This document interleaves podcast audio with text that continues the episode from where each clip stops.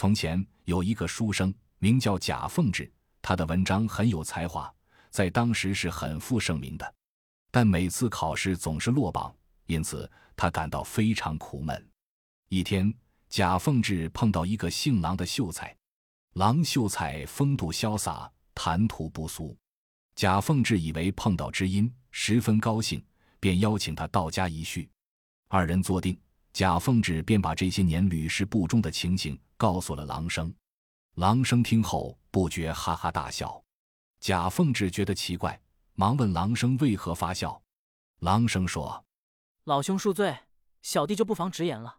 想必你的文章并非真正做得好。”贾凤志没有生气，随便拿出自己做的文章向郎生请教。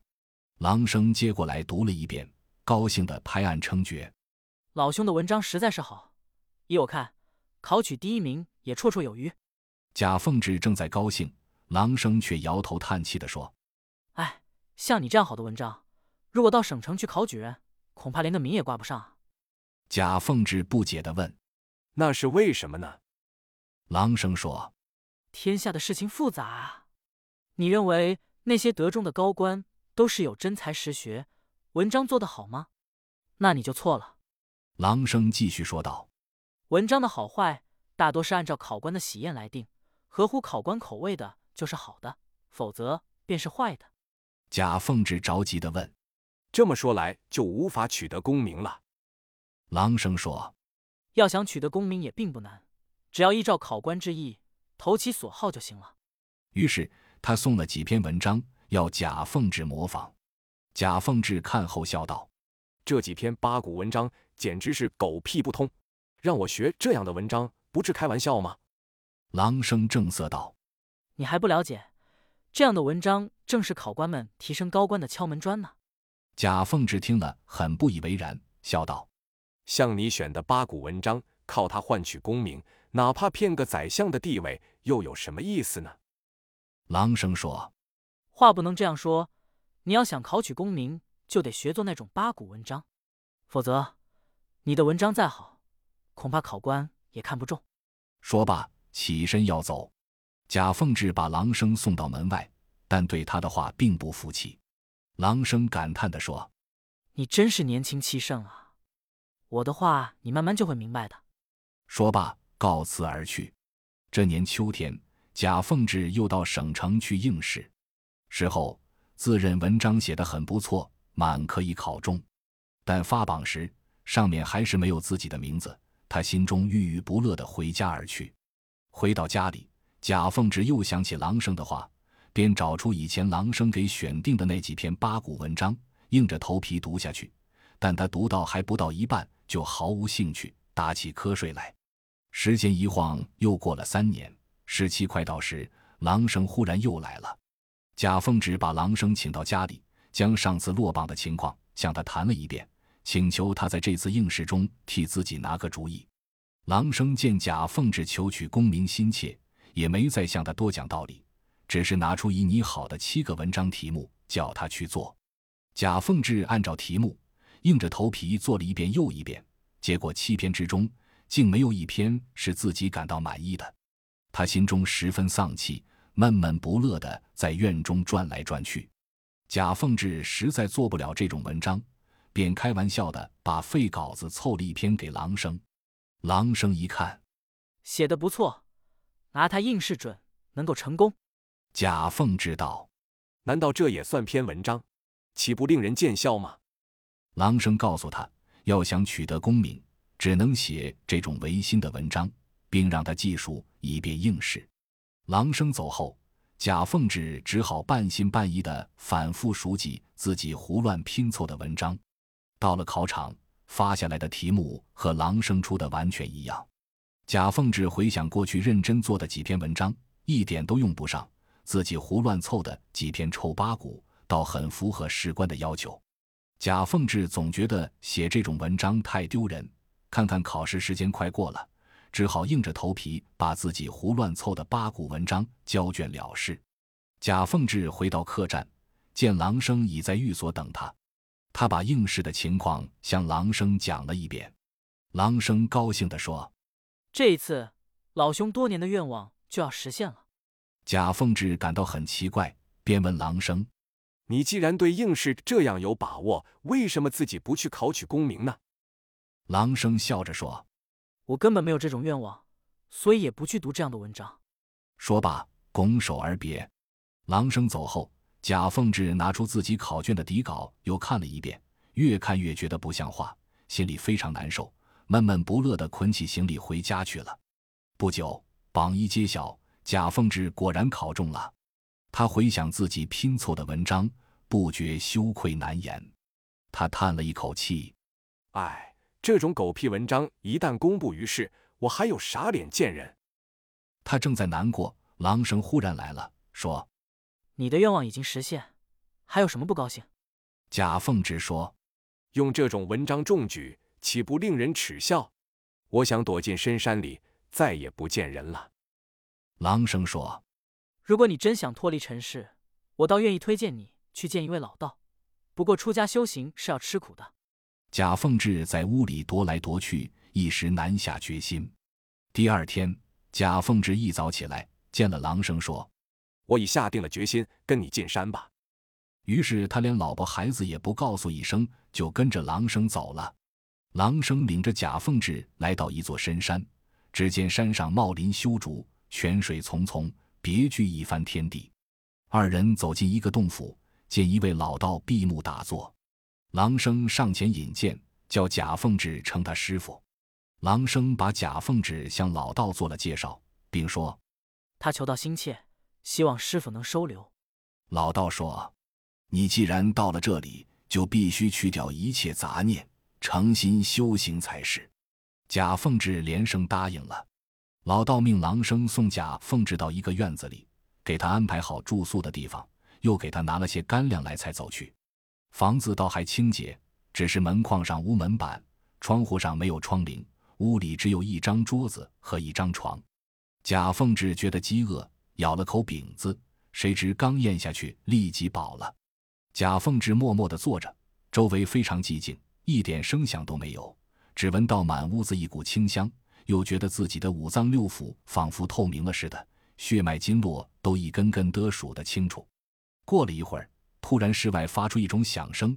贾凤志走进窗洞，往外一瞅，见一只老虎蹲在屋檐底下。他吓了一跳，但立即想起了师傅让打消一切邪念的话，马上又定神端坐床上。这时，老虎走进屋里，挨近了贾凤志，用鼻子嗅了嗅他的腿和脚。贾凤志早吓得魂飞天外，正想喊叫，那老虎却慢慢的走了出去。贾凤志又坐了一些时候，已经是半夜了。这时进来一个美女，带着一身诱人的香气，悄悄地说：“我来了。”贾凤志非常震惊。那美女挨近，他又低声说：“你睡了。”声音很像自己的妻子，他心里一动，但立刻又想到这是师傅试探自己的幻术，赶快又闭上了眼睛。美人摇了摇他的身子，笑着说：“老鼠出来了。”贾凤志听到这句话，心情再也无法控制了。原来这话是他们夫妻间的暗语。他睁开眼，定神一瞧，真是他的妻子。贾凤志忙问他是怎么来的。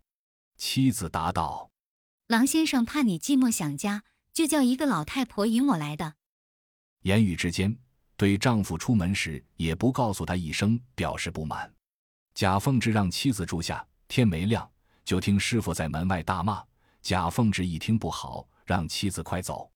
妻子也顾不得打扮。慌忙越墙而去，贾凤志正在发愣，狼生跟着师傅闯进屋来。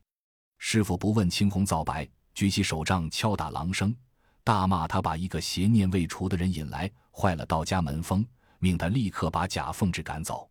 狼生赶快领着贾凤志从矮墙跳出，向他说：“我对你估计的太高了，没想到你俗念未尽，致使我受了一顿毒打。你暂时回去吧。”说罢。二人拱手道别，贾凤志辞别朗生，下山回村。行走片刻，不觉又累又饿，他找个地方坐下休息。转脸一看，眼前出现了一座村庄，正是自己的村子。贾凤志又惊又喜，顾不得身体疲劳，赶紧来到自己的家门。只见房屋破旧，墙壁倒塌，景况十分凄凉。他不敢贸然进去，便在门外徘徊起来。